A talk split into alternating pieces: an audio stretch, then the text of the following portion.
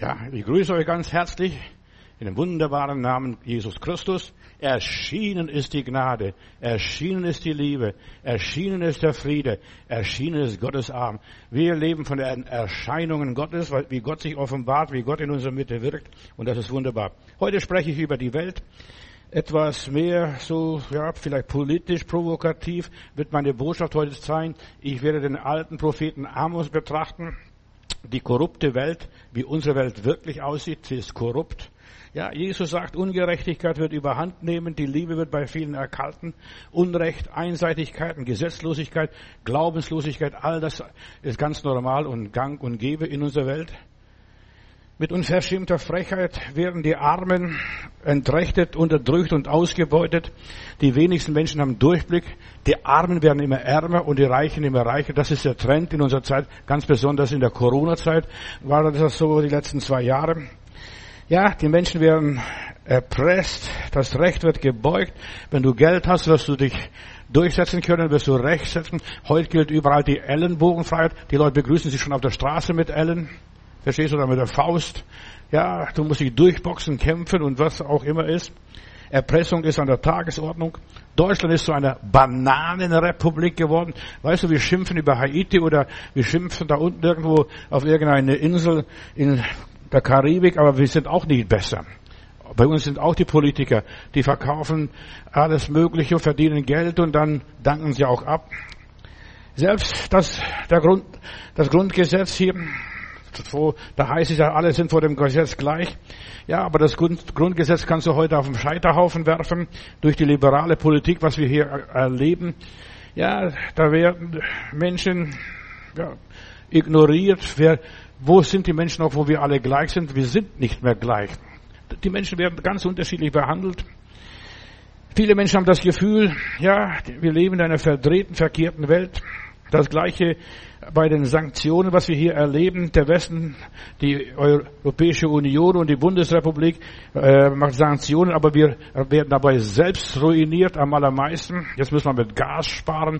Jetzt muss man vielleicht im Winter womöglich frieren. Das Volk muss blechen und leiden. Alles wird teurer. Der Prophet Amos schreibt Kapitel 8 und folgende Verse, hier ab Vers 4, und die Lieder in den Palästen sollen ein Heulen werden. Zur selben Zeit spricht der Herr, es werden viele Leichname liegen an allen möglichen Orten, die man in aller Stille hinwerfen wird. Oder sehen wir, was in der Ukraine passiert. Ja, da bleiben die Leichen auf der Straße liegen, sogar Kinderleichen in ausgebrannte äh, Kinderwegen. Hör dies, heißt es hier, was der Amos sagt die ihr den Armen unterdrückt und die Elenden im Land verderbt und spricht, wenn Wann will der Neumond ein Ende haben, dass wir wieder Getreide verkaufen? Hier, genauso wie in der Ukraine, Getreide verkaufen, als wenn es gerade heute geschrieben worden wäre. Wann wird das ein Ende haben, dass wir wieder Getreide verkaufen können, Korn feil haben mögen und so weiter, dass wir die Preise steigen können, damit wir die Waage fälschen können? Amos beschreibt hier die Situation damals, wie es damals war, vor 2700 Jahren. Aber die Welt hat sich noch gar nicht verändert. Wenn ich Amos Kapitel 5 lese, ab Vers 21, da sagt der liebe Gott über die Frommen, die Religiösen, ich bin euer Feiertag ein Gram, ich verachte euch und ich mag sie, die ganzen Gottesdienste nicht, den ganzen Kult, die ganzen Versammlungen, die kann ich gar nicht riechen. Stell dir mal sowas vor. Und das war kurz nach der Landeinnahme, nachdem der Herr das Gelob gelobte Land gesegnet hat. Und da heißt es in Amos 5 dann weiter, und wenn ihr mir auch Brandopfer und Speisopfer opfert, so habe ich keinen Gefallen daran und ich mag eure fetten Dankopfer nicht ansehen. Tue weg. Das ganze Geplärr deiner Lieder, dein Harfenspiel will ich nicht hören. Das sind ganz harsche Worte. Das sind, was Gott über die Feiertage, über die Gottesdienste dort im Land Kanaan sagt. Was würde der liebe Gott heute über die Kirchen, die Gesellschaften oder die Gruppierungen, die Vereine, die Gemeinden sagen, über die Regierungen? Ich mag eure Feiertage nicht, eure Jubeltage nicht oder Gedenktage nicht. Wer ist dieser Amos, der so aggressiv redet? Gut, dass du nachdenkst und fragst. Er ist ein einfacher Bauer, Schafshirte war. Die Computer haben festgestellt, in seinem, in seinem prophetischen Buch nicht mehr wie 800 Worte. Verstehst du, also, also derber Mann, keinen großen Ausdruck, also als Bauer, ja, ja, und nein, nein, verstehst du, und, und so weiter, lebte vier Wegstunden in Dakota, weg, weiter von Jerusalem und hat geweissagt in äh, Israel, zu dem Land Israel, war ein Maulbeer, Maulbeerzüchter, Maulbeerbaumzüchter und ein Viehhirte, ein Bauer. Und Gott benutzt einen Bauer als Propheten. Stell mal sowas vor, was der liebe Gott macht. Gott hat ihn zum Propheten berufen für das Nordreich Israels, hat ihm eine Botschaft aufgetragen. Dieser Amos war ein guter Beobachter seiner Zeit, die ganzen politischen Vorgänge, was da passiert, obwohl es kein Computer, kein, ja, keine sozialen Medien gab und keine Zeitung, kein Radio, kein Fernsehen gab, aber er wusste genau Bescheid, was da läuft, was da passiert, weil Gott es ihm offenbart hatte. Das und das ist los. Und im Namen Gottes empört er sich über die sozialen Verhältnisse in Israel. Auf der einen Seite stellte er fest, das Land ist so gut, das Land ist gesegnet, der Herr hat wunderbar das Land zubereitet und Israel gegeben, aber die Leute taugen nichts. Die Menschen taugen nichts. Auch wir, wir haben alles perfekt in unserem Land, aber die Menschen, schau doch die Menschen an. Damals, die Wirtschaft blühte, die Häuser wurden gebaut, ein Bauboom herrschte damals im Land. Die hatten auch erfolgreichen Weinbau, Viehzucht war weit verbreitet und der religiöse Kult profit, ja, profitierte von dem Wohlstand. Alles ist wunderbar, wunderbar, wunderbar. Aber die Menschen haben nichts getaugt. Und genau das ist es. Weißt du, auch unser Land, das Land ist gut, aber die Menschen taugen nichts. Schau doch die Gesellschaft an. Rauschende Feste wurden gefeiert. Die Zahl der Opfergaben wuchs rapide. Auf der einen Seite, das sehen wir, ja, die Reichen, die werden immer reicher und die Armen immer ärmer. Amos sagt dann unverblümt, die Mächtigen gegen die Mächtigen, ihr unterdrückt die Unschuldigen, ihr beutet die Leute auf, ihr verkauft die Menschen in der Sklaverei, sogar für ein Paar Schuhe verkauft ihr die Leute. Wahrscheinlich waren die Schuhe damals teuer. Amos Kapitel 2 lese ich weiter. Ihr unterdrückt die Armen und nehmt hohe Abgaben an Korn von ihnen. Ihr beutet die Leute aus, weiter in Amos Kapitel 5. Ihr bedrängt die Gerechten, nehmt Bestechungsgelder und unterdrückt diejenigen, die kein Geld haben. Das war die Situation damals. Kein Rechtsschutz. So wie wir hier. Wir können Gott dankbar sein, dass wir in Deutschland leben. Da kann sich noch auf deinen Rechtsschutz berufen, ein Armenrecht. Aber das gab es damals nicht. Aber Lob und Dank, da gab es Gott wenigstens. Und Gott tritt für die Armen ein. Er ist ein Fürsprecher der Armen und der Schwachen, der Kranken und Gebrechlichen. Das war der liebe Gott damals. Denen, die da so selbstsicher leben, wird das Gericht Gottes angedroht. Passt auf, passt auf, passt auf. Denk an den reichen Mann und den armen Lazarus, wo die beide landen. Die Geschichte, die wiederholt sich alle, ja, ein paar hundert Jahre wieder. Denen, die so selbstsicher waren, Gott schaut das alles zu, Gott ist geduldig, ja.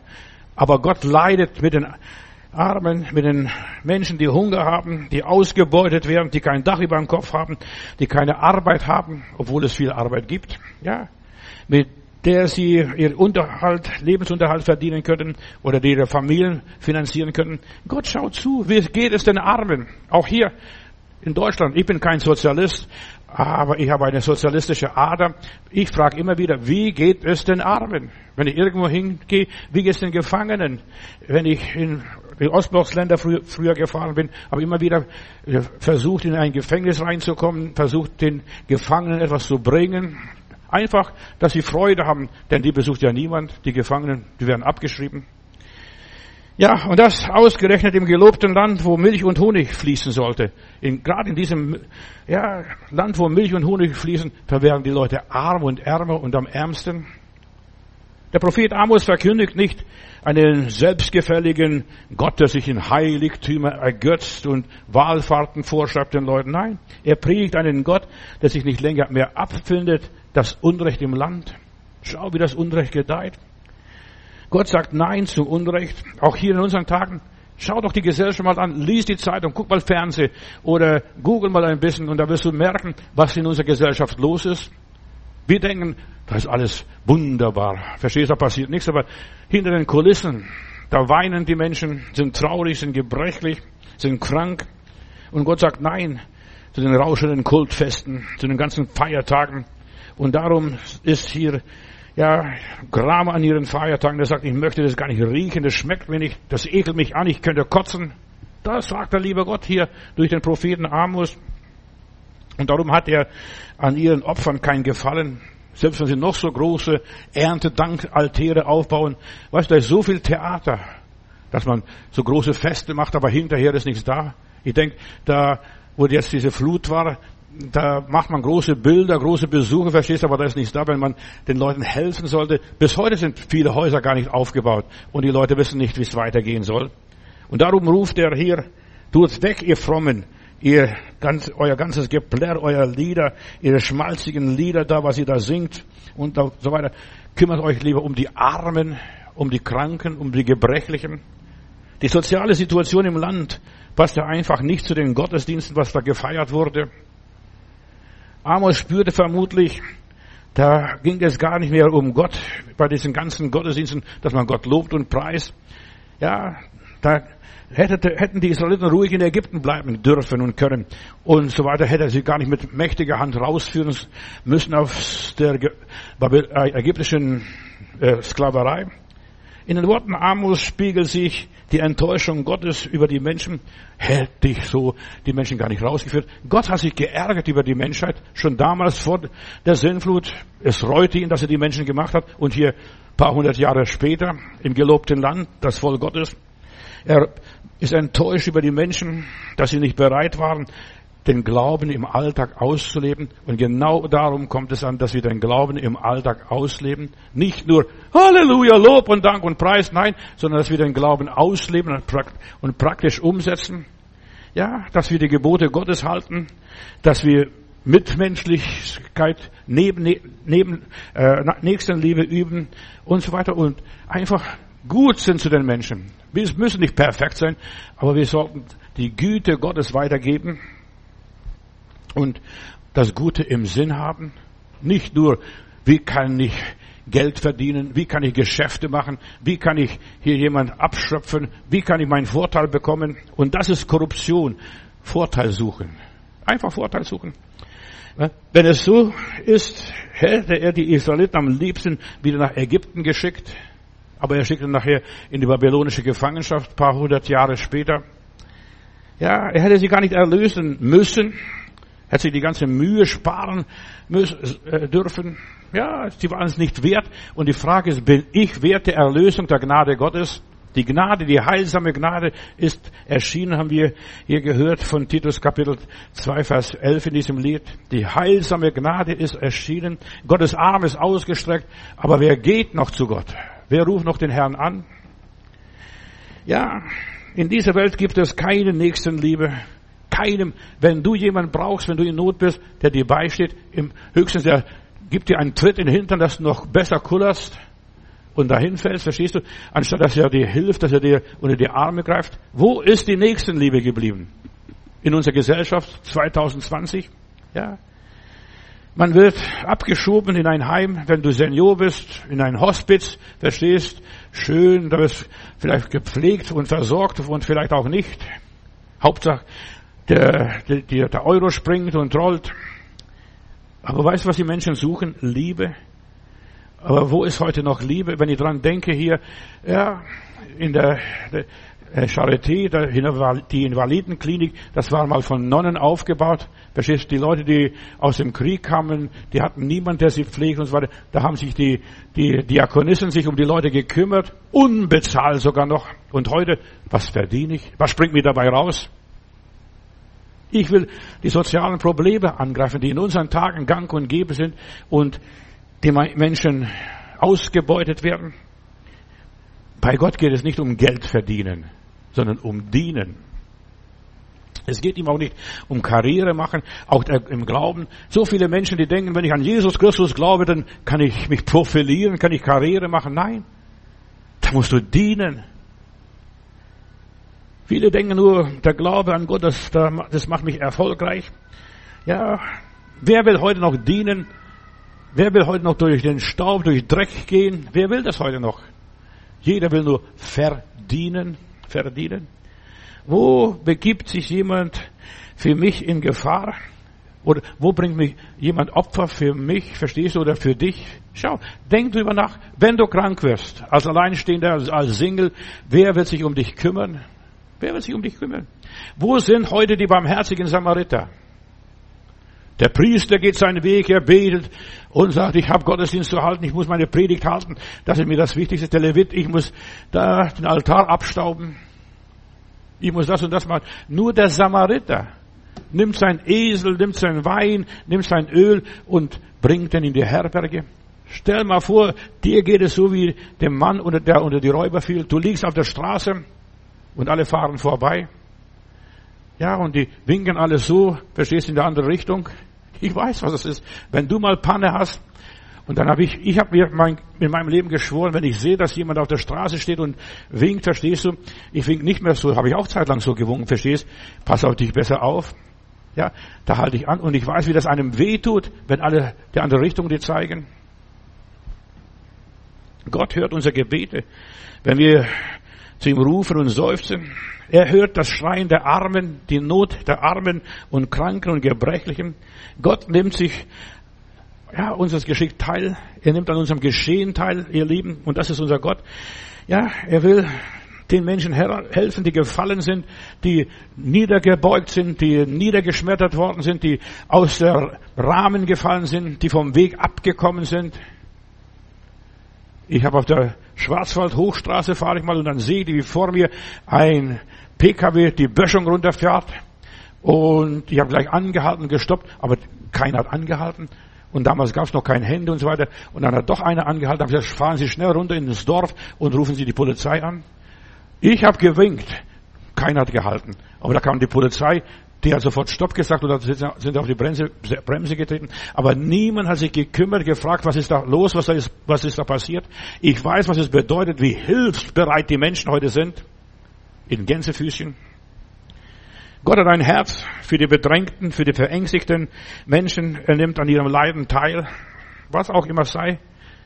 In Römer Kapitel 12, Vers 1, da heißt es, der vernünftige Gottesdienst ist nicht Ollenhauer Straße 15 oder Freie Nazareth-Kirche dort irgendwo in Berlin-Wedding am Leopoldplatz. Nein, der vernünftige Gottesdienst ist die Witwen und Waisen in ihrer Trübsal zu besuchen. So steht in meiner Bibel in der Trübsal. Witwen und Waisen, die niemand mehr haben, die dir nichts vergelten können. Ja, die Bettler, denen zu helfen.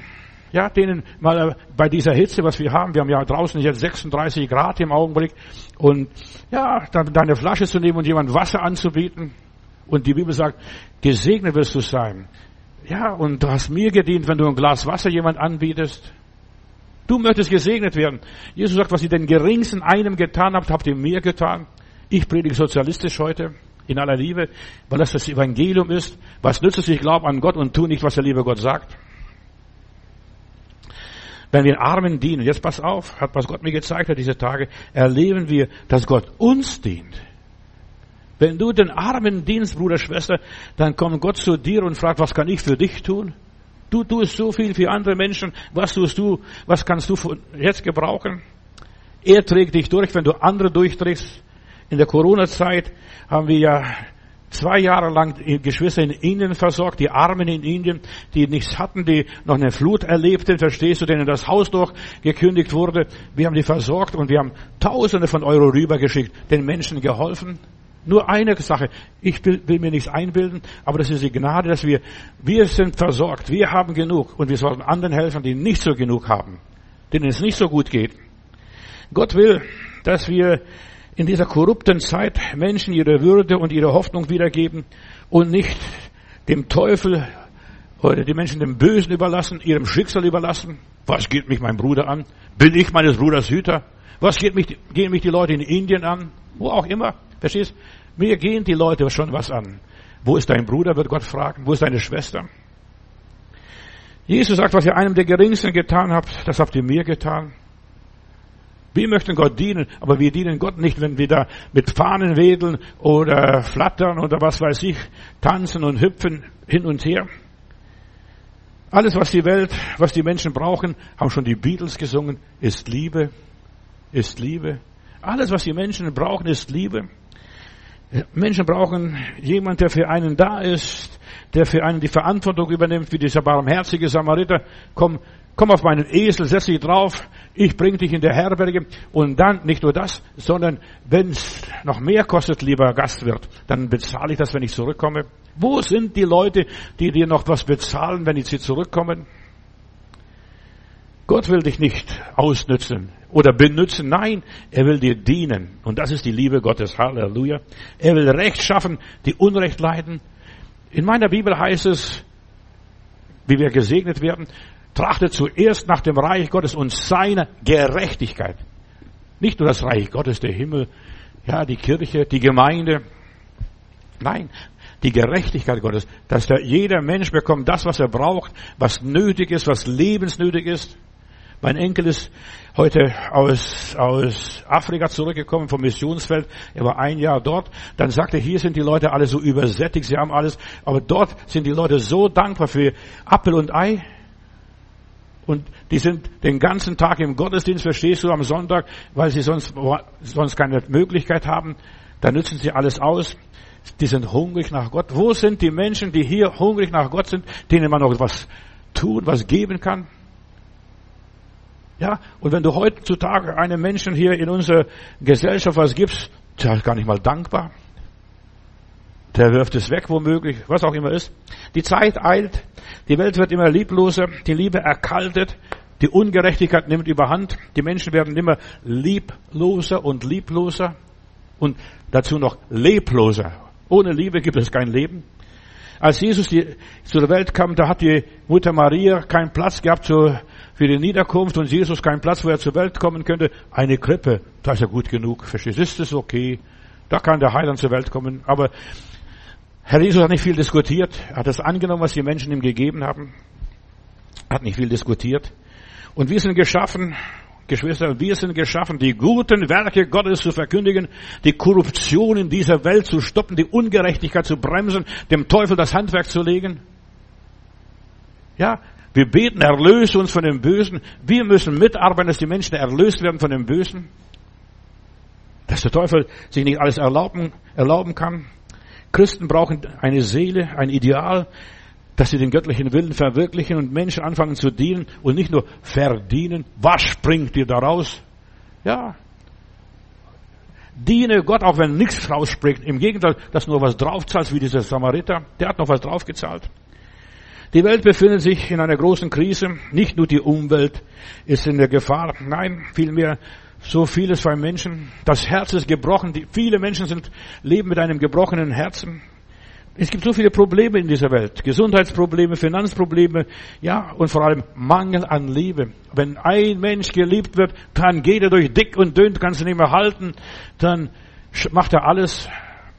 Ja, Menschen heutzutage, schau die Gesellschaft an, sind lauter Egoisten. Egoisten. Wo sind wir hingekommen? Auch die Frommen, in aller Liebe, die sind auch in der Gemeinde nur, die wollen nur als Schmarotzer nur profitieren. Was springt mir dabei raus? Ja, aber die Frage ist, was gibst du? In meiner Bibel heißt es, gib und es wird dir gegeben werden. So viele Menschen sind unter den Räubern gefallen, sind hilflos, liegen auf dem Boden und alle gehen vorbei und schütteln mit dem Kopf oder zeigen in der andere Richtung. Ja. Und was würdest du denken? Du wärst dieser Mensch, der unter die Räuber gefallen ist. Dich würde es betreffen. Ja, keiner hat mich lieb, keiner versteht mich, keiner grüßt mich. Keiner kümmert sich um mich. Ich weiß, was die Leute dann für Jammerlieder singen.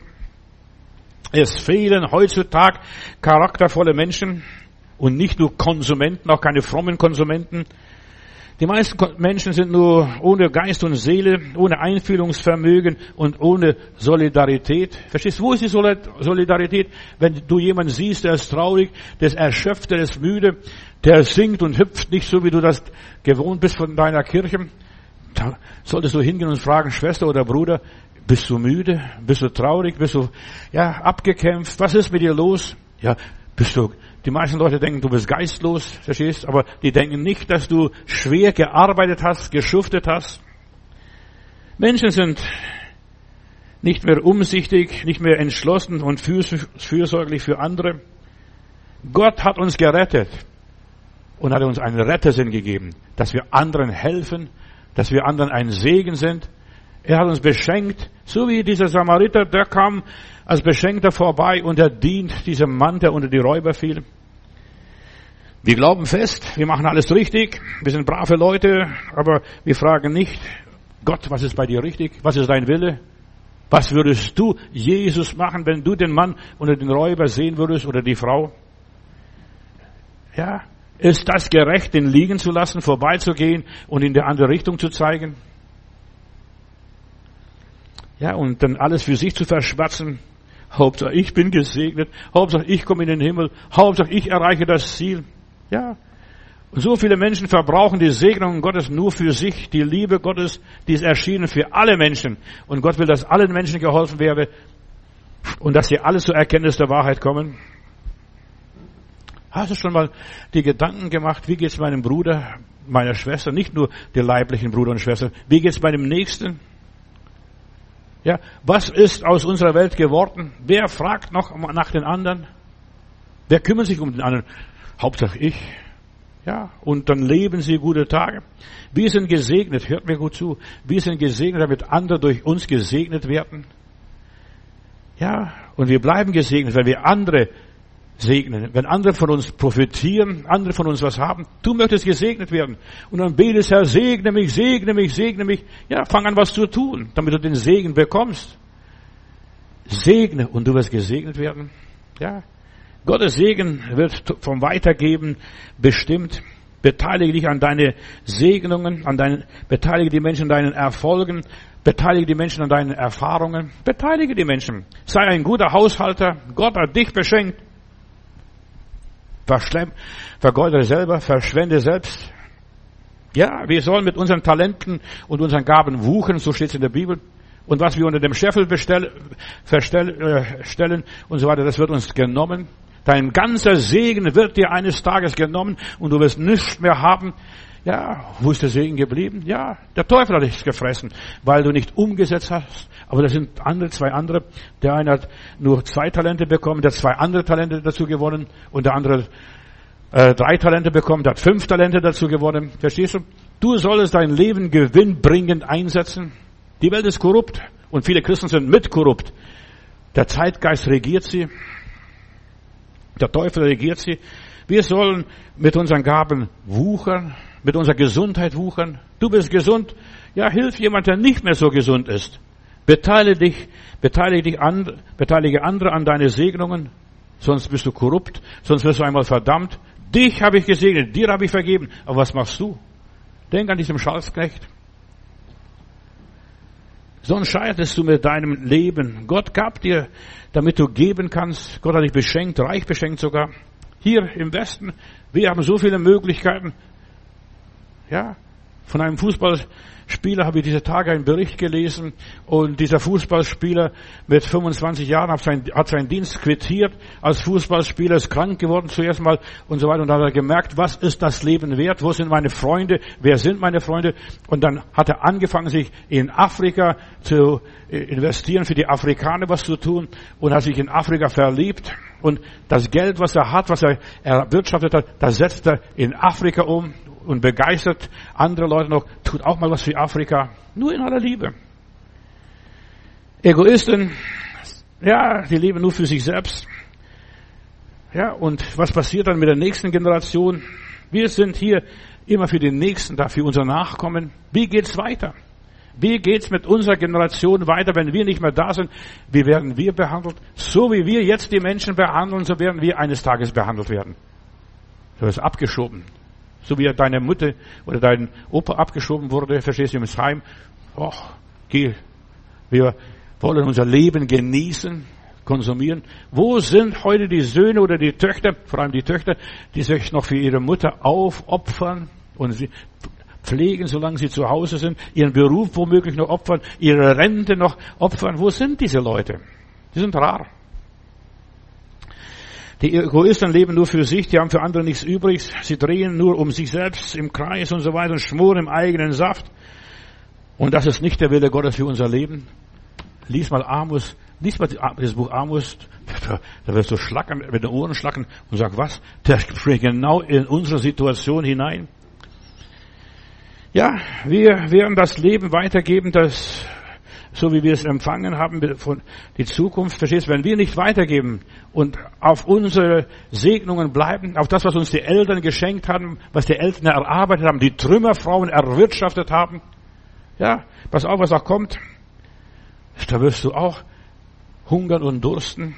Ja, wir ernten immer nur das, was wir sehen.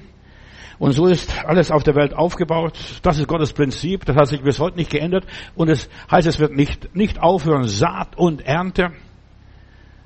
Wir sind abhängig von unseren Eltern, von ihren Leistungen. Ich bin dankbar für meine Eltern, was sie geschafft haben. Sie haben nicht viele gehabt, aber sie haben mit dem, was sie hatten, das Beste uns Kindern gegeben. Und jetzt bin ich verpflichtet, auch weiterzugeben. Meinen Kindern. Wo werden wir einmal hinkommen, wenn wir nicht weitergeben? Was werden wir eines Tages haben? Man lässt sein Leben, damit andere leben können. Das Weizenkorn fällt in die Erde und stirbt. Und was passiert dann? Es bringt Frucht. Pass auf, was da kommt. Wo kommen die ganzen Schwulen und Lesben hin eines Tages? Die haben keine Zukunft, verstehst? Die vermehren sich nicht. In aller Liebe. Ich habe mich vermehrt als Mann und Frau. Ja, und wir haben uns verdoppelt sogar. Mit zwei Kindern hat man sich vermehrt und mit vier hat man sich verdoppelt. Es ist so wichtig, dass wir vermehren. Wir sollen uns fortpflanzen. Schwule und Lesben pflanzen sich nicht vor. Die setzen keine Kinder in der Welt, höchstens adoptieren welche. Zur Aufrechterhaltung der Welt und, so, und so weiter braucht man Menschen.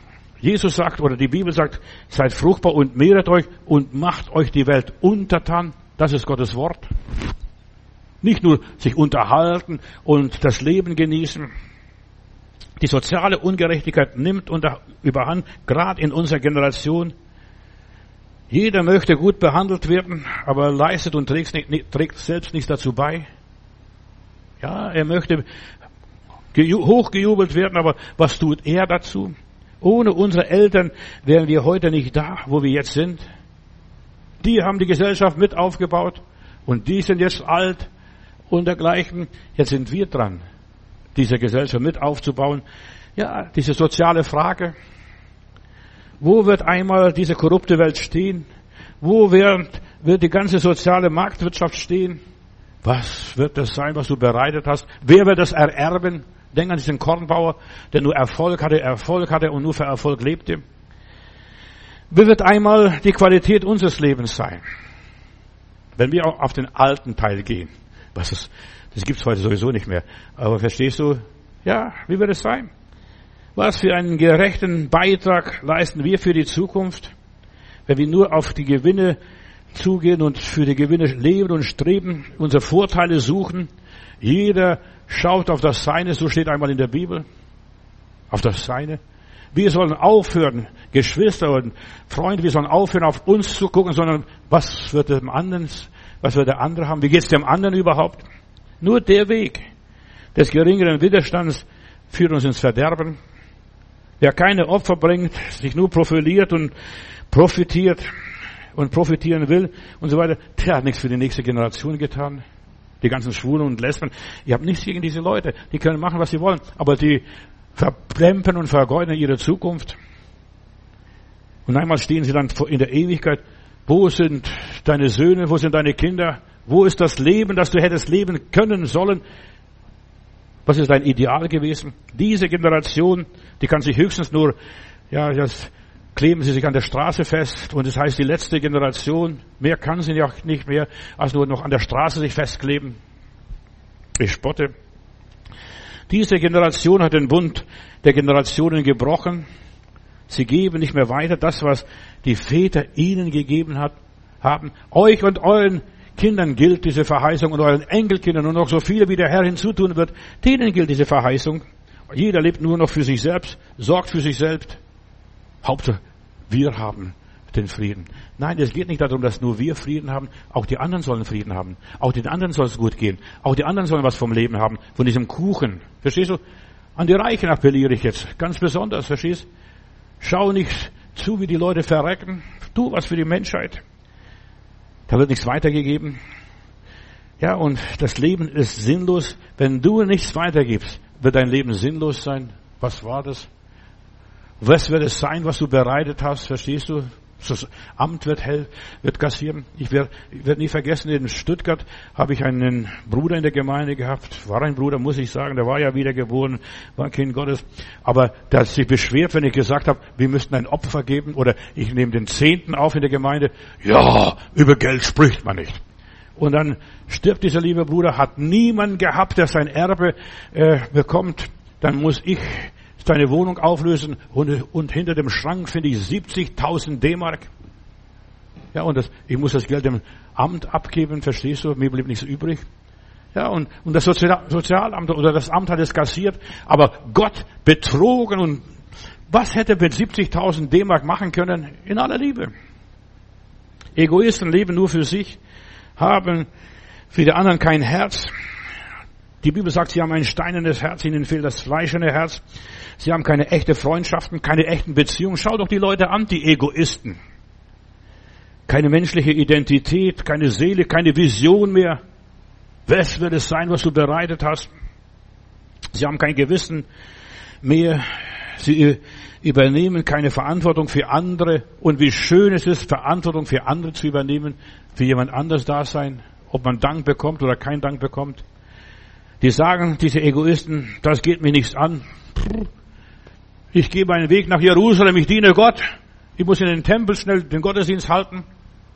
Hier ein Rabbiner, Rabbiner Koch, äh, Bloch, hier in Berlin, der kam mal zu spät zum Gebet und alle warten hier, dass der Rabbiner, Oberrabbiner kommt und das Gebet leitet.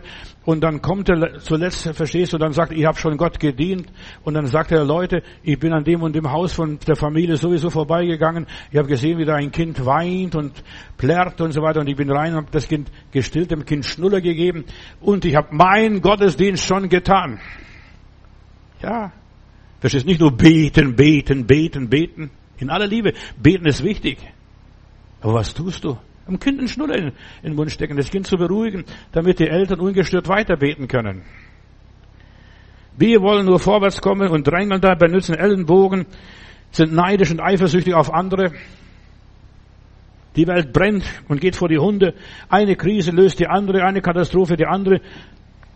Was wird aus der Menschheit werden? Überleg einmal. Dann nützt keine Schönfärberei, keine Gesundbeterei, da nützt gar nichts.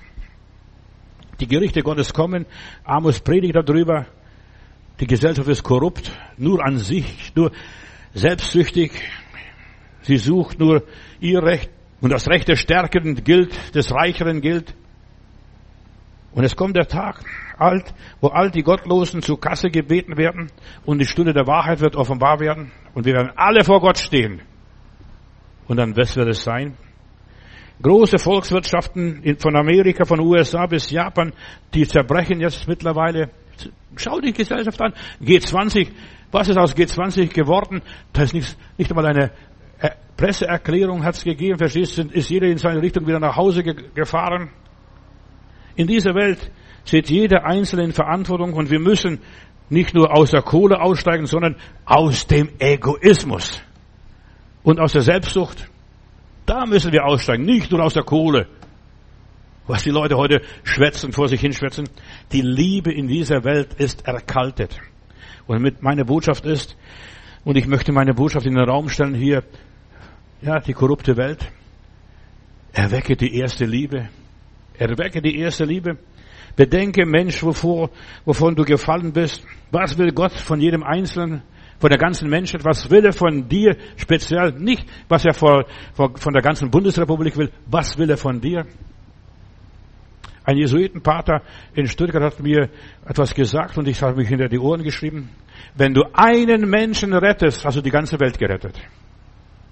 Und ich habe darüber viel nachgedacht. Ja, und er hat meine Botschaft demnach auch ausgerichtet. Die Welt ist korrupt, aber wenn du einem Menschen hilfst, hast du der ganzen Welt geholfen. Wenn du einen Menschen segnest, hast du die ganze Welt gesegnet, Bruder, Schwester. Wenn du einem Menschen dienst, hast du der ganzen Welt gedient. Ja, morgen kannst du schon zu spät sein. Liebe Christen, liebe Gläubige, liebe Heilandsleute, wir müssen anfangen, Einzelnen zu dienen. Was ihr einem, dem Geringsten getan habt, hat der Heiland gesagt, habt ihr mir getan? Morgen kann es zu spät sein. Der Teufel, das Böse will die Welt zerstören und wir dürfen es, ja, uns nicht verstecken und im eigenen Saft schworen. Nein, wir müssen unsere Stimme erheben und sagen, nein, so nicht. Und du machst den Unterschied.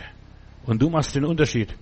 Wir sind alle in großer Gefahr, in Ungerechtigkeit zu landen, in Anarchie und Gesetzlosigkeit und in Korruption zu enden. Wenn wir nicht machen, machen wir uns schuldig.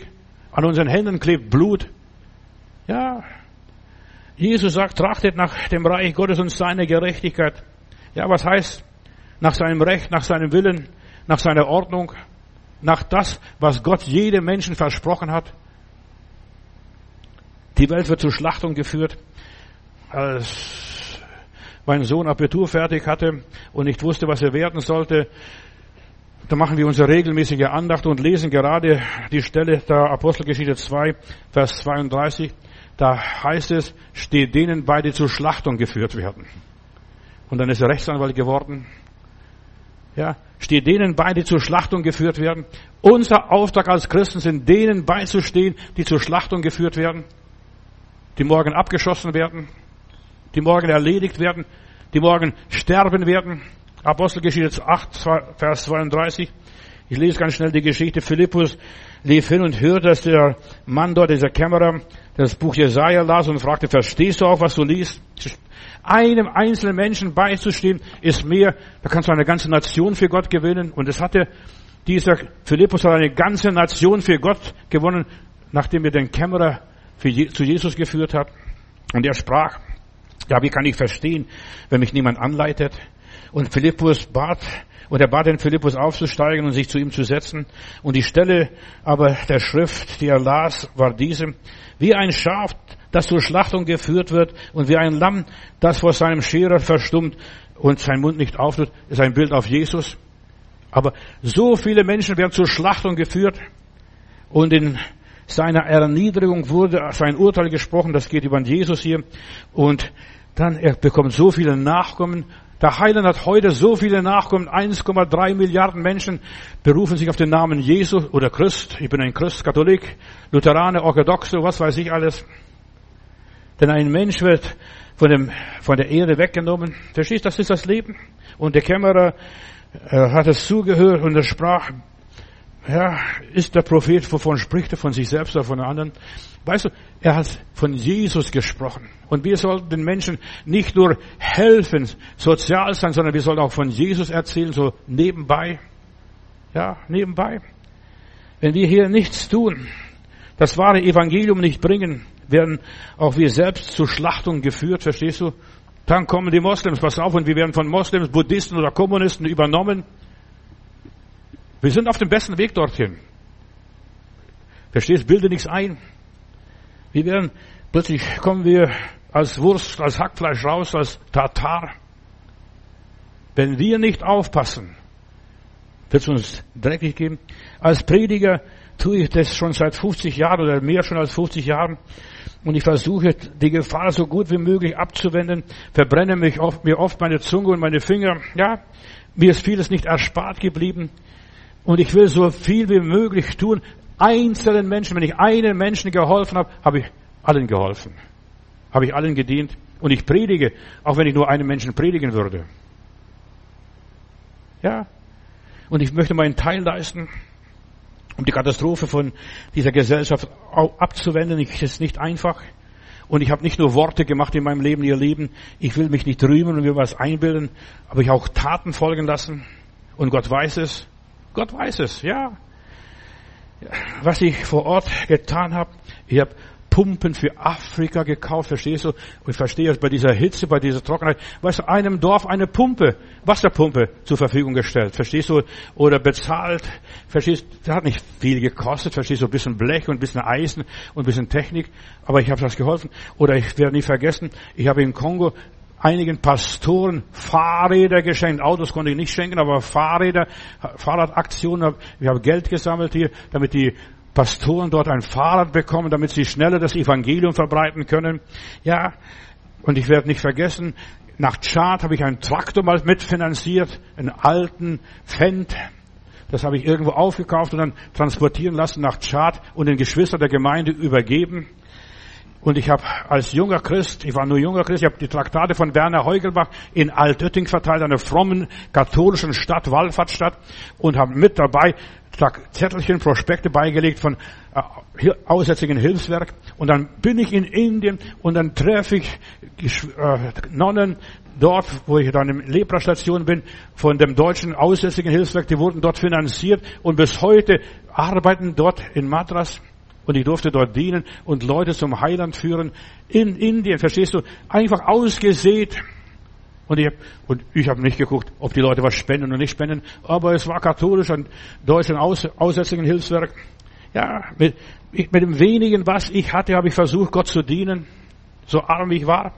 Oft dachte ich, was ist das für so viele, verstehst du? Ich habe gedacht, ich will nicht nur Jesus den Menschen bringen, gerade du brauchst Jesus von Werner Heugelbach, sondern auch vom deutschen Aussätzigen Hilfswerk was beilegen und dort mithelfen und mitfinanzieren. Einen Menschen zu helfen, ist einer ganzen Welt zu helfen. Einen Menschen zu ermutigen, ist eine ganze Welt zu ermutigen. Ja, einen Menschen zu entwickeln, zu fördern.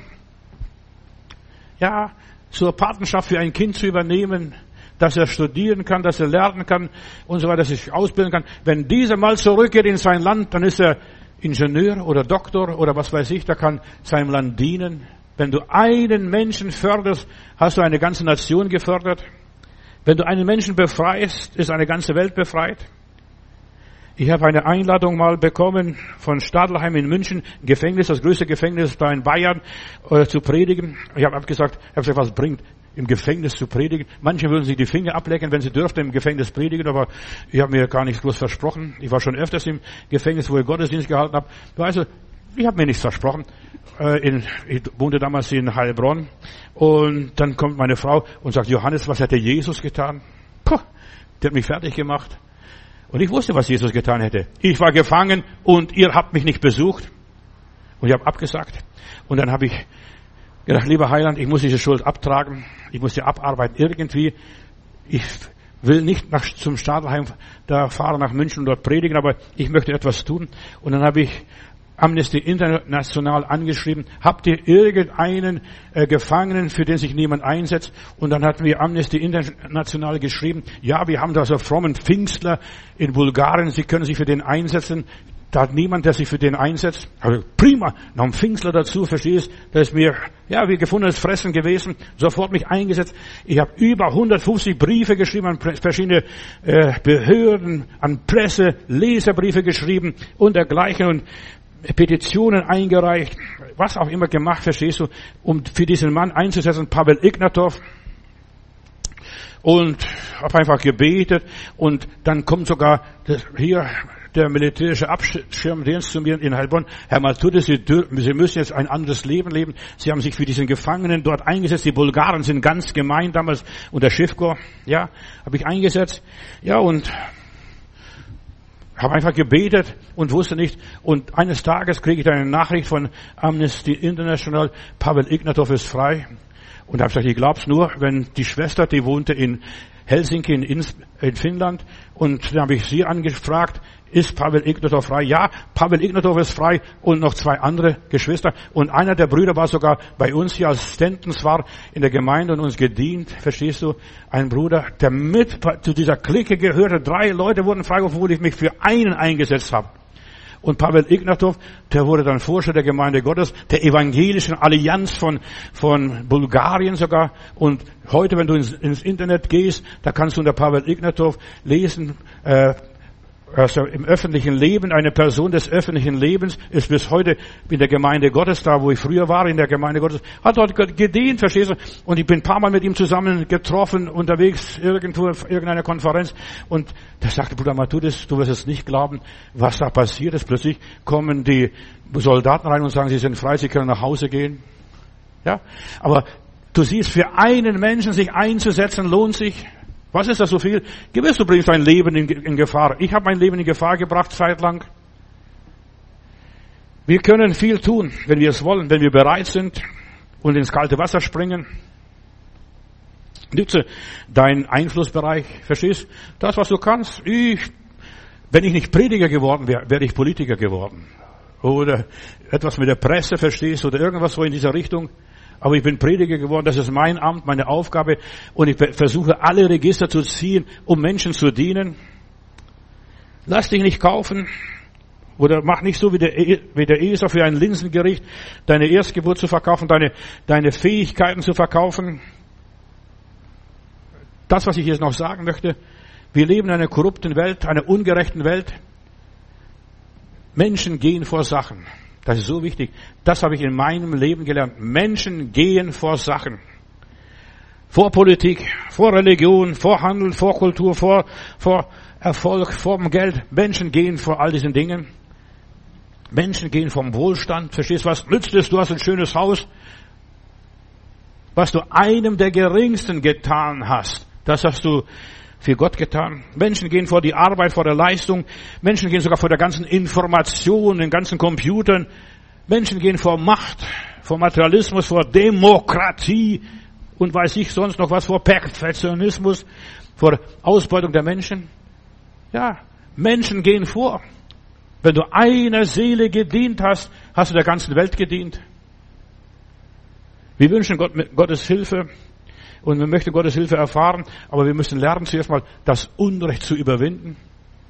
Ja, das Unrecht zu überwinden. Wir, und es gilt, Menschen zu retten, Menschen zu verteidigen, so gut wir können. Wir können nicht für alle Menschen da sein. Ich habe hier einen kleinen Junge, ich nenne ihn Marco, wurde hier vom, abgeholt vom Kindergarten, weil die Mutter ein bisschen dumm war. Nein, sie waren nicht dumm, sie waren in einer blöde Gemeinde, wo die Leute gesagt haben, wir können die Teufel austreiben, sogar bei den Kindern. Und sie hat die Hände aufgelegt zu ihrem Kind, dem Jungen. Und dann ist das Kind im Kindergarten und sagt der Kindergärtnerin, ich bin dämonenfrei. Bei mir sind die Teufel ausgetrieben worden. Und die Mutter hat sofort da Polizei angerufen, das Kind gleich der Mutter weggenommen. Es waren Geschiedene oder eine ledige Mutter. Und, und die Mutter hat das Kind verloren. Was habe ich mich für dieses Kind eingesetzt? Ich habe Kirchenasyl gegeben, alles Mögliche gegeben, um diesem Jungen zu helfen, dem Jungen zu dienen. Ich weiß nicht, was mit diesem Jungen passiert ist, aber ich weiß, ich habe meinen Teil getan. Ich habe meinen Beitrag geleistet. Leiste deinen Beitrag. Und Gott benutzt Menschen. Er benutzt keine Engel. Er benutzt keine Politiker. Er benutzt Menschen, Christen wie du und ich. Ja, Gott will so einen armen, einfachen Bauer wie diesen Amos benutzen, um hier zu sagen, wo es lang geht. Gott ist ein Helfer für die, die keinen Helfer haben. So steht es in meiner Bibel zumindest. Er ist ein Helfer der Schwachen, der Armen. Ja, ein, der, ein Helfer der Menschen, die auf dem Weg zur Versklavung sind. Und er versucht, den Jungen frei zu bekommen. Und der Junge war hier in Gato, wir haben so ein Kinderheim bewacht sogar und ist ausgerissen. Ein, ein sieben oder sechs ja, sieben, sechs, siebenjähriger Junge, der ist von Gato bis nach Kreuzberg nach Hause gefahren, sogar schwarz gefahren, dass er niemand aufgegriffen hat, verstehst du, so ein kleiner Bub. Und dann, als er zu Hause war, habe ich gesagt, den habe ich zuerst mal nach Cottbus genommen, dann an Eutina Seef hingebracht, so bekannte Leute, die ich kannte und dergleichen. Was getan? Und niemand kann sagen, ich hätte es nicht getan, verstehst du?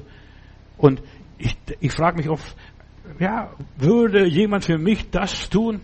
Und ich denke noch daran, ich höre, ich wohne in Kreuzberg, damals direkt nicht weit weg von der Mauer, da höre ich Schüsse, mach Fenster auf, da rennen zwei junge Leute, äh, zwei junge Männer, und dann sage ich, kommt schnell rüber hier auf meines, auf der, auf mein, da wo ich wohne, am Hafenplatz, und die kamen zu mir, und da russische Soldaten, das waren zwei Russen, die über die Mauer gesprungen sind oder abgehauen sind, und die Russen haben sie mit dem Chief schon verfolgt, und die stehen vor meiner, vom Haus, weil bei mir Licht gebrannt hat. Wir, das sind Leute angekommen. Nein, hab ich gesagt, die Leute sind nicht da. Ich habe sie auf meinen Balkon geschickt, verstehst, die waren nicht da. Und dann habe ich für sie Pässe besorgt vom Vatikan und sind nach Schweden ausgewandert. Und die haben mir Fähnchen geschickt dann. Es waren Litauer noch dazu. Ja, uns haben sie bedankt. Weißt du, nicht ob Christen oder, Christ oder Christen sind, das ist keine große Frage. Sind sie Menschen, verstehst du? Und wir müssen den Menschen dienen. Christen sind Menschenfreunde, weil sie Gottesfreunde sind. Da muss man nicht viel fragen. Der Abraham hat den Lot gedient und Lot aus, aus, ja, aus der Gefangenschaft geholt, obwohl er in Sodom lebt und wieder nach Sodom gebracht. Wir müssen helfen, den Menschen, ja, und nicht nur helfen äußerlich, sondern auch seelisch und geistlich und dass ihre Seele Jesus erlebt. Was nützt es, wenn er die Welt gewinnt, Leben gewinnt und nimmt Schaden an seine Seele? Wahre Christ, der tut was, der behebt das Grundübel, die Korruption, die Gottlosigkeit, die ganze Ich-Sucht und versucht die Menschen so nah wie möglich an Gott zu bringen. Ja, wer weiß es, was sich in der Ewigkeit ausstrahlt, wenn der Teufel einen Menschen so massiv angreift wie diesen Buben da, der, bei dem die Mutter da gesagt hat, der, der ist jetzt dämonenfrei. Ja, und du siehst, wer weiß es, was der liebe Gott mit solchen Leuten vorhat. Auch wenn die Spur verloren geht. Wir müssen einfach die Menschen Gott anvertrauen und Gott überlassen. Die Menschen Gott überlassen, obwohl sie am ersten, nach ihrem erst schreien, wenn es dreckig geht wenn sie 10.000 Meter hoch sind und das Flugzeug vibriert, da fängt jeder an zu beten, zu wem auch immer, zu Marx und Lenin vielleicht und zu Engels oder zu Buddha oder zu Mohammed oder zu Jesus Christus, spielt keine Rolle mehr, die beten wenigstens. Ich stehe in München am Bushaltestelle und dann sehe ich, weiß ich, beobachte immer die Leute gerne und dann sehe ich, die Mauer, der Maurer mauert eine Mauer und ich schräg da stimmt was nicht, dann sage ich, hat zu viel getrunken, schon im, in aller Herrgottsfrüh wahrscheinlich, und die Mauer ist schief, dann sage ich, Entschuldigung, die Mauer ist schief, dann sagt er, ach, wissen Sie, mit dem Putz mache ich nachher gerade. Aber so sind die Leute, die Mauern schief und schräg und mit dem Putz wollen sie dann gerade machen, später irgendwann, aber dann wundern sie sich, wenn alles zusammenkracht, wenn es keinen Bestand hat. Wie aufrecht, wie ehrlich war hier der Amos Kapitel 7, Vers 7. Siehe, ich werde ja eine Lotlinie mitten meines Volkes setzen, also ein, ein Lot. Ich werde die Mauer grad machen, nicht nur mit dem Putz, sondern ich werde es richtig grad machen. Und so ließ er mich schauen, heißt es hier, was der Amos als Prophet erlebt. Und siehe, der Herr stand auf einer Mauer von Zinn und er hatte Zinn, also Bleilot in seiner Hand. Dann ließ der Herr mich wieder etwas anderes sehen und er selbst stand auf der Mauer aus Sinn und hielt einen Klumpen Sinn in der Hand und fragte mich, Amos, was siehst du? Ich sagte einen Zinnklumpen und er antwortete, ja, äh, ich werfe einen Zinnklumpen mitten in meinem Volk. Ich will mein Volk grad richten. Ich will mein Volk korrigieren, befreien von der Korruption. Eine Lotlinie. Und Gott will eine Lotlinie in deinem Leben bringen ins Lot bringen, die Dinge, die schief sind, die nicht so sind, wie sind. Ja, er will dein Leben fest verankern. Diese Leitlinie, er führt uns zur Wahrheit. Gott arbeitet an uns. Auch wenn wir in einer korrupten Welt leben und wir leben alle in einer korrupten Welt. Du musst nur die Augen aufmachen. In Jesaja Kapitel 28, Vers 17, da redet der Prophet oder der Heilige Geist, ich werde Gerechtigkeit zur Messlinie und Gerechtigkeit zur Lotlinie, so in Lot bringen. Ich werde es machen. Du brauchst es nicht machen. Weißt du, du musst dich nur Gott zur Verfügung stellen. Ich bin da, Herr. Gebrauche mich, wenn du kannst. Ja. Und ich denke, weißt du, dass ich nicht nach Stadelheim fuhr, ins Gefängnis zu predigen. Ich habe mehr erreicht, indem ich einen Menschen aus dem Gefängnis rausgeholt habe. Diesen Pavel Ignatov. Ja, eine Messschnur ist das Recht und mein Senkblei ist die Gerechtigkeit. Deshalb trachtet nach der Gerechtigkeit. Ja, dass sie aufgerichtet wird, dass Gott zu seinem Recht kommt, damit das Wort Gottes sich erfüllt. Es ist so wichtig, Geschwister, dass wir einfach, ja, Gott vertrauen. Viele Menschen leben in dieser Welt, in einer korrupten Welt, und die sagen, so wie dieser Prophet in dieser Geschichte hier, das Bett ist zu kurz, die Decke ist zu kurz, zu schmal, also wir fallen aus dem Bett, da passt alles nicht. Gott macht es passend. Halleluja. Er macht es recht. Wir leben in einer korrupten Welt. Meine Seele braucht einen Anker in dieser Welt. Und da Psalm 42, da fragt ein Beter, warum bist du so niedergeschlagen, so niedergeworfen oder meine Seele, warum bist du so traurig, so depressiv? Ich könnte heulen, wenn ich die Welt angucke. Ich sehe so viel Unheil, so viel Unglück, so viel Krisen, so viel Katastrophen. Ich weiß gar nicht, wo ich anfangen könnte zu helfen.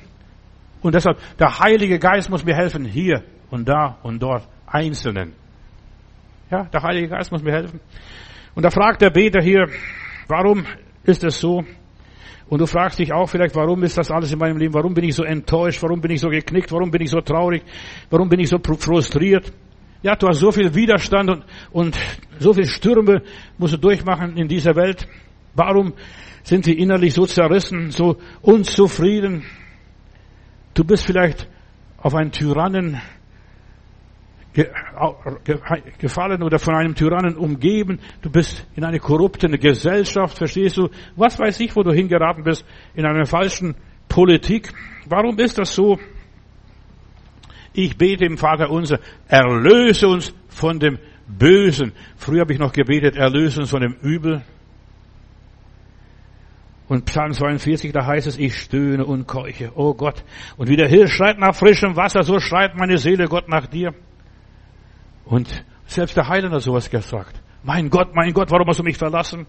In dieser Notzeit wirf dein Vertrauen nicht weg, gib dich nicht auf, tu was, irgendwas wird dir schon einfallen. So wie es mir immer wieder was eingefallen ist. Da brauchst du nicht viel Geld. Du musst dich nur hinsetzen und mal was tun. Gott ist und bleibt vertrauenswürdig. Gott ist kein Schwindler. Was er zusagt, was er dir zeigt, das wird er auch tun und ausführen. Ich werde nie vergessen, ich war junger Christ, noch kein Prediger, frisch in einer Gemeinde. Und da ist vom Pastor seine Frau gestorben und da blieben drei Kinder übrig. Und am nächsten Sonntag predigt der gute Pastor und ich hab, alle wollten hören, was wird er sagen an diesem Sonntag, obwohl seine Frau gestorben ist und der Witwe ist und drei Kinder zurücklässt. Dennoch bleibe ich stets an dir. Das war seine Botschaft. Das weiß ich noch bis heute. Und es heute noch äh, Pastor in Memmingen. Meine, seine Tochter ist bei mir auf meiner Facebook-Seite, korrespondiert mit mir. Ja, ja. So sind, so klein ist die Welt. Ja. Dennoch bleibe ich stets an dir. Gott ist immer noch mit uns unterwegs. Sein Weg ist der beste Weg. Ja, Jesus starb. Ja, um meine größten Nöte und Sorgen zu begegnen, mir zu helfen, anderen zu helfen. Also vom ersten Augenblick, als ich gerettet wurde, war für mich wichtig, anderen zu dienen, so gut ich kann. Und ich konnte nicht gut Deutsch sprechen damals, ich konnte vieles nicht. Ich hatte, wir waren eine große Familie, wir waren arme Leute, aber man kann auch in Armut Gott dienen. Man muss nur anfangen. Das Beispiel Jesu hilft mir, wenn ich Jesus sehe, er hat nichts gehabt und hat die Teufelskreise durchbrochen, den befreit, dem geholfen, für den gebetet, den ermutigt. Jesus in mir, ja, da fange ich an zu genießen, ich richte mich wieder auf, ich entdecke meine Fähigkeiten. Das kannst du. Du musst nur auf das Problem zugehen, du musst nur was unternehmen. David ermannte in seinem Gott, als er den Riesen sah, wenn du die Probleme siehst, wirst du auch männlich und stark. Springst gleich hoch. Er fasste sich ein Herz, gab sich einen Ruck und einen Stoß. Ich werde wieder stark, ich werde wieder gesund. Verstehst du, wenn du siehst, jetzt kann ich was tun. In London ein Junge, der hat keine Beine gehabt und so weiter. Nein, der hat über seine Schuhe gejammert. Dass seine Schuhe, er war beim Schuster und hat über seine Schuhe gejammert und dann sieht er an vom dem Raum, wo der, wo der Schuhmacher ist, er sieht, wie jemand ohne Füße ist, dann sagt er Gott, ich hab's vergessen, verstehst du, bis ich einen sah, der ohne Füße ist. Wenn du Menschen siehst in Not, dann vergisst du deine Not. Dann vergisst du deine Krankheit. Dann vergisst du deinen Mangel. Dann vergisst du deine Schwierigkeiten. Ja, bis du jemanden siehst, der schlimmer ist. Ich bin gekommen, ja, um Gottes Werk zu tun und ich bekomme ständig, wenn ich dann anfange zu arbeiten, auf die Probleme zugehe, passieren die Wunder. Ich muss nur auf die Probleme zugehen. Nicht beten, oh lieber Gott, tu mal das weg, verstehst? Nein, ich muss zugehen. Als die Frauen am Ostermorgen auf das Grab zugehen, wer wird uns den Stein wegrollen? Und als sie auf das Grab zugingen, haben Engel schon weggerollt gehabt und Jesus steht und begrüßt sie.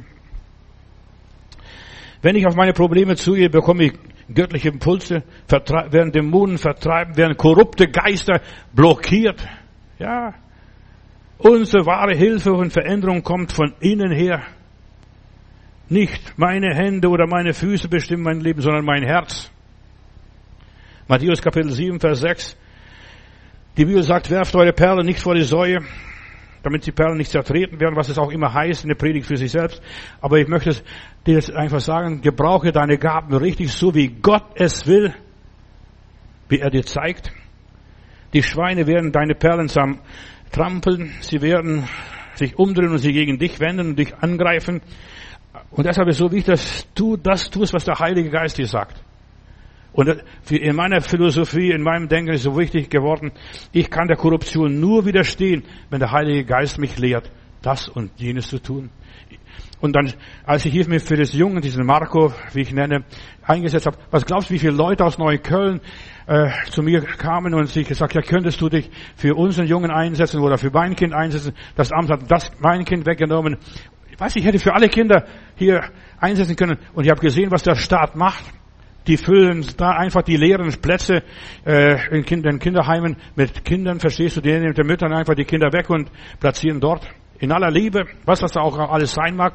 Ich habe das erlebt von den vielen Frauen, was sie mir erzählt haben. Mein Kind, mein Kind, mein Kind. Das Herz bestimmte Motive. Die Fakten, das innere Wissen. Gott muss mir zeigen, was der Wille Gottes für mein Leben ist. Der gute Mann oder der gute, die gute Frau der gute Baum bringt gute Früchte, selbst wenn auch paar faule Früchte dazwischen sind. Man bringt nur das raus, was in einem drin ist, sagt Jesus. Wer arm ist, der spricht seine, über seine Armut den ganzen Tag. Hörst du die ganze Leier über Armut? Wer krank ist, der spricht die ganze Zeit über Krankheit, über seine Wehwehchen oder was auch immer sein mag. Wer geizig ist, der spricht den ganzen Tag über das Geld. Wer unsicher ist, der spricht von den ganzen Unsicherheiten in der, in der Welt, in der wir leben. Wer schwach ist, der spricht immer nur von seiner Schwachheit. Wer okkult besessen ist, der spricht nur von den Dämonen, von dem Teufel, von den ganzen Verfluchungen. Ja, was ist dein Herz voll? Und wenn unser Herz von Jesus voll ist, wir werden von Jesus sprechen und was er getan hat. Was er getan hat. Die Welt ist korrupt. Was du brauchst, was die Welt braucht, ist Liebe, ist Beistand, ist Trost. Ja, dass wir die Leute trösten. Epheser Kapitel 2, Vers 10 noch ganz schnell. Wir sind geschaffen für die guten Werke. Die sind schon alle vorbereitet. Wir müssen diese Werke nur nachvollziehen. Der Heiland und der Heilige Geist sind unsere Vorarbeiter. Ja, wir müssen nur die Werke nacharbeiten, nachlesen, nachsammeln, was noch übrig bleibt und Gottes Werk wird weitergehen. Und für mich heißt es einfach, das, was Gott vorbereitet hat, das sollen wir nacharbeiten. Dem sollen wir nachgehen, dem sollten wir dienen und das andere stehen lassen. Vieles ist nicht von Gott. Auch das gehört, auch das muss gesagt werden. Ja, wir tun die guten Werke, die von, die von Gott vorherbestimmt sind. Wir gehen seine Wege, die er voraus bestimmt hat, die er für uns asphaltiert hat. Ja, wir arbeiten Gottes Arbeit. Herr Jesus, ich danke dir, dass du alle Menschen berufen hast, gegen die Korruption, gegen diesen Geist der Zeit vorzugehen und uns angewiesen haben, nichts zu tun, was du nicht vorbereitet hast. Jesus, ja, du heiltest alle Menschen, die gerade du trafst, die verletzt waren, die Schmerzen hatten, die Kummer hatten, ja, die um ihre Lieben trauerten. Du hast den Menschen gedient. Es begab sich, oh lieber Heiland, und es begibt sich auch in unserem Leben so vieles. Vater, zeige uns, wo wir was tun können, auch als Christen. Nicht nur, dass wir oh, Predigten halten, dass wir beten und singen, sondern dass wir dienen, Menschen dienen mit der Gabe, die du uns gegeben hast und die Korruption so weit wie möglich in dieser Welt aufhalten. In Jesu Namen. Amen.